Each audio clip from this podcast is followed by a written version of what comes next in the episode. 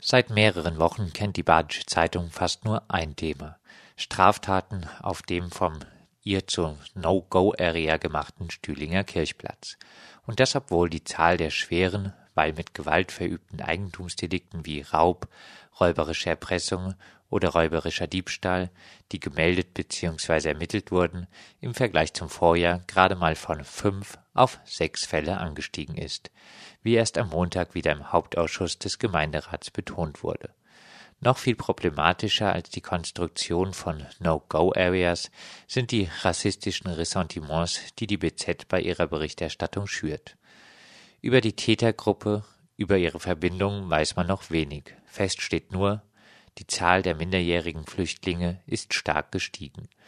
So der BZ-Redakteur Joachim Röderer in seinem Artikel am 19. April der sich sogleich auch auf einschlägigen rechten Internetseiten wiederfand und unter dem es online schnell eine Fülle von rassistischen Kommentaren gab. Für die zwei brutalen Taten, die die BZ als Aufmacher des Artikels, der dann über den Anstieg an unbegleiteten minderjährigen Flüchtlingen berichtete, genutzt hatte, war die unter Generalverdacht gestellte Gruppe, auch laut Polizei, nicht verantwortlich. Zu einer sachlich vorurteilssensiblen Berichterstattung bei der Thematik hat am 26. April in Form eines offenen Briefes auch Albert Scher aufgerufen.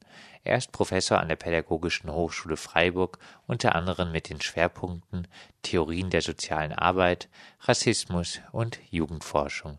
Und um über das Thema zu sprechen, ist er jetzt bei uns im Studio. Ja, Albert, was ist deiner Meinung nach problematisch an der Berichterstattung der Badischen Zeitung zu den Vorfällen auf dem Stüdinger Kirchplatz? Es sind ja dann auch relativ viele Politiker auf diese Berichterstattung eingestiegen. Also, das Kernproblem ist aus meiner Sicht ziemlich offenkundig. Über die Situation von unbegleiteten minderjährigen Flüchtlingen in Freiburg ist in den letzten Jahren öffentlich nie gesprochen worden. Es war nie ein Thema in irgendwelchen Kontexten, dass die überhaupt existieren.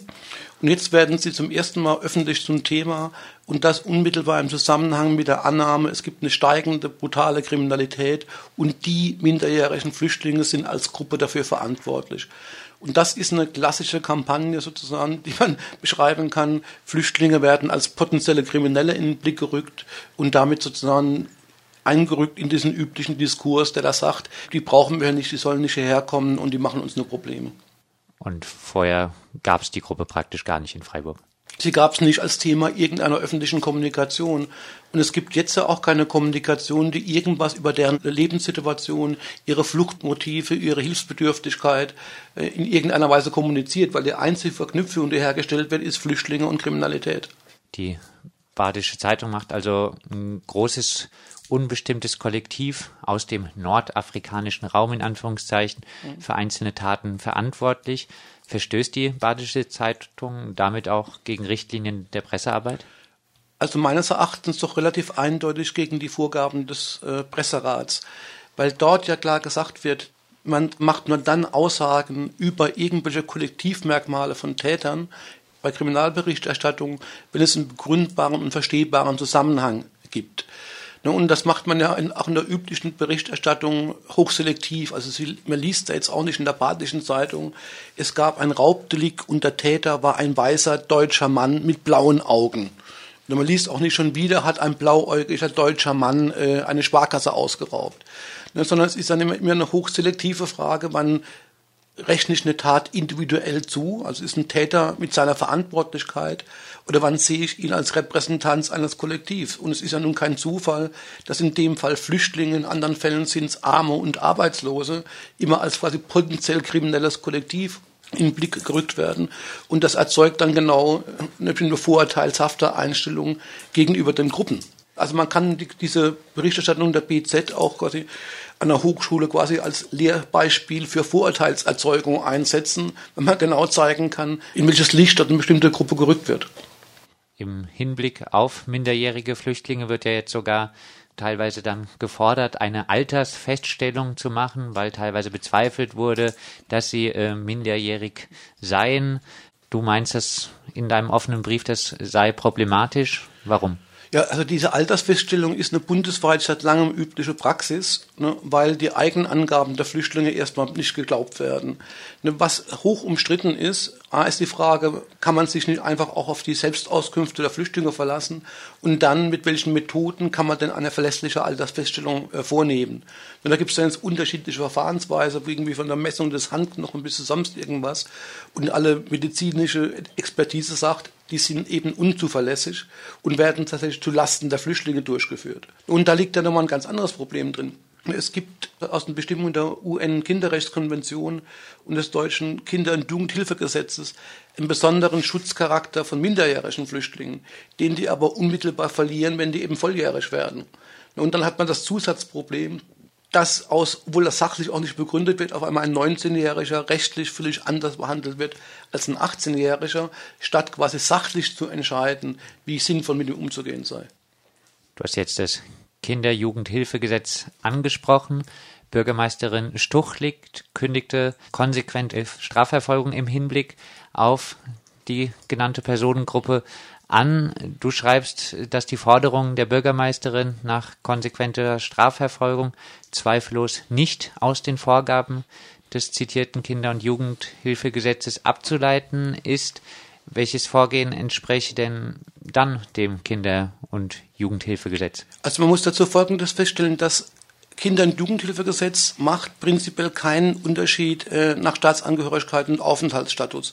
Also redet über den Hilfebedarf aller in Deutschland lebenden Kinder und Jugendlichen.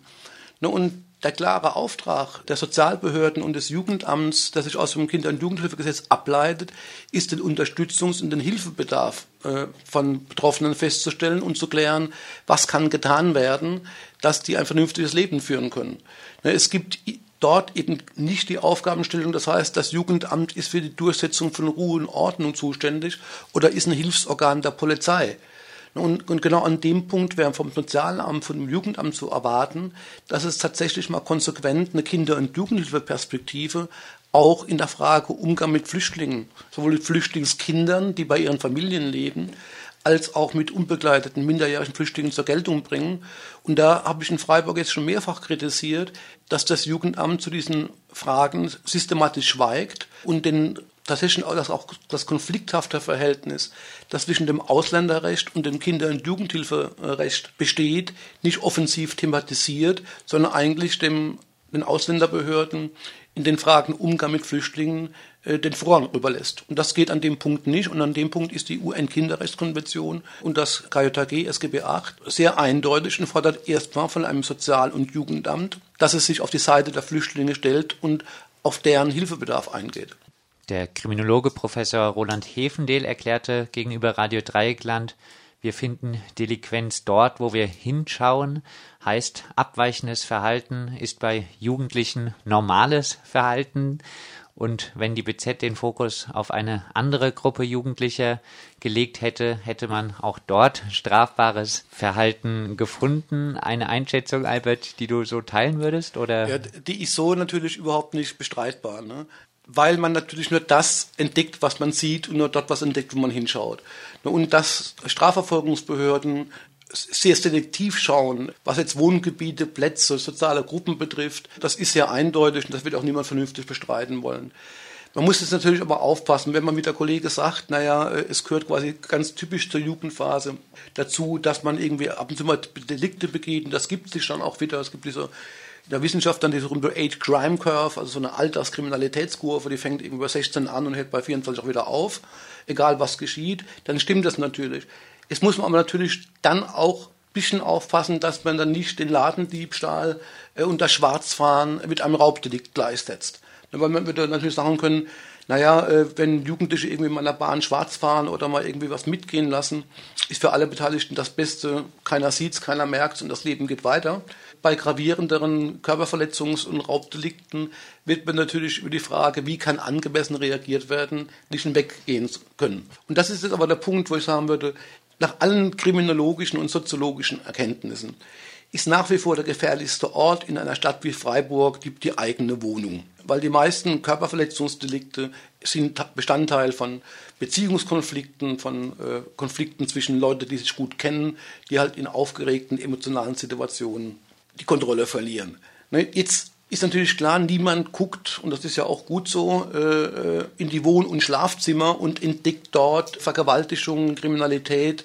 Äh, man hat dann Deliktgruppen, die hochgefährlich sind, wie zum Beispiel Vergewaltigung, äh, die eine extrem hohe Dunkelziffer haben, weil sie nie entdeckt werden, oft auch nicht zur Anzeige gelangen. Und andere Dinge werden halt sichtbar und sichtbar gemacht. Und das ist halt das generelle Problem im gesellschaftlichen Reden über Kriminalität, dass sich an einem Sichtbaren festmacht und ganz schnell mit Verdachtslogiken daherkommt. Und, und diese Berichterstattung jetzt ist so eine ganz typische Verdachtslogik. Es glaubt sofort jeder, dass unbegleitete Flüchtlinge eher zu Kriminalität neigen als Apothekertöchter und Beamtensöhne. Ob das empirisch wirklich so ist, weiß man nicht. Albert, du hast einen offenen Brief an die Bürgermeisterin Stuchlik, Bildungs- und Jugendbürgermeisterin und an den Sozialbürgermeister Kirchbach und auch äh, an BZ-Verleger Hoddeike mhm. am 26. April jetzt geschrieben. Gab es da bis jetzt dann irgendeine Reaktion von diesen Personen? Nee, es gab noch keine offiziellen Reaktionen. Mit Ulrich von Kirchbach habe ich informell am 1. Mai geredet. Äh, da hat er sehr wohlwollend zur Kenntnis genommen und hat mir auch versprochen, dass seine Kollegin, die zuständig ist, äh, auch nochmal reagieren wird. Und ich würde schon erwarten, also ich bin auch sehr fachlich bereit, mich nochmal auf ein Gespräch einzulassen, wo man die fachlichen Perspektiven nochmal vernünftig klärt und auch irgendwie jenseits von Vorurteilen und Polemik und Feindbilder über Handlungsbedarfe redet. Wie würde denn jetzt ein Vorgehen aussehen, was rassistische Ressentiments begegnet und trotzdem etwaige Probleme auf dem Stüdinger Kirchplatz in einer ein bisschen entspannteren Debatte angeht? Mhm. Also von der BZ könnte man zum Beispiel erwarten, dass sie erstmal eine Berichterstattung über unbegleitete minderjährige Flüchtlinge anfängt, die positiv ist, also deren Bedürftigkeit darstellt, die Gründe darstellt, warum die hierher kommen. Ne, man ist ja, das mal anders zu sagen, wenn man sich fragt, warum jemand, der 16, 17, 18 ist, aus Nordafrika oder Schwarzafrika sich auf den Weg nach Freiburg macht, wird man sich leicht vorstellen können, das macht niemand so einfach ohne Grund. Das ist eine riskante, gefährliche und teure Veranstaltung.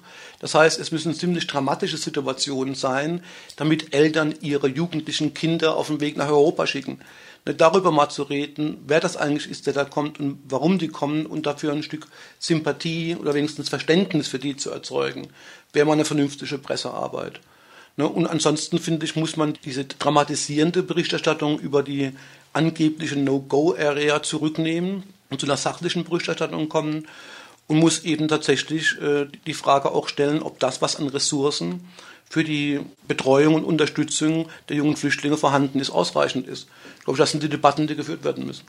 Soweit Albert Scher, Professor an der Pädagogischen Hochschule Freiburg, hier unter anderem mit den Arbeitsschwerpunkten Theorien der sozialen Arbeit, Rassismus und Jugendforschung.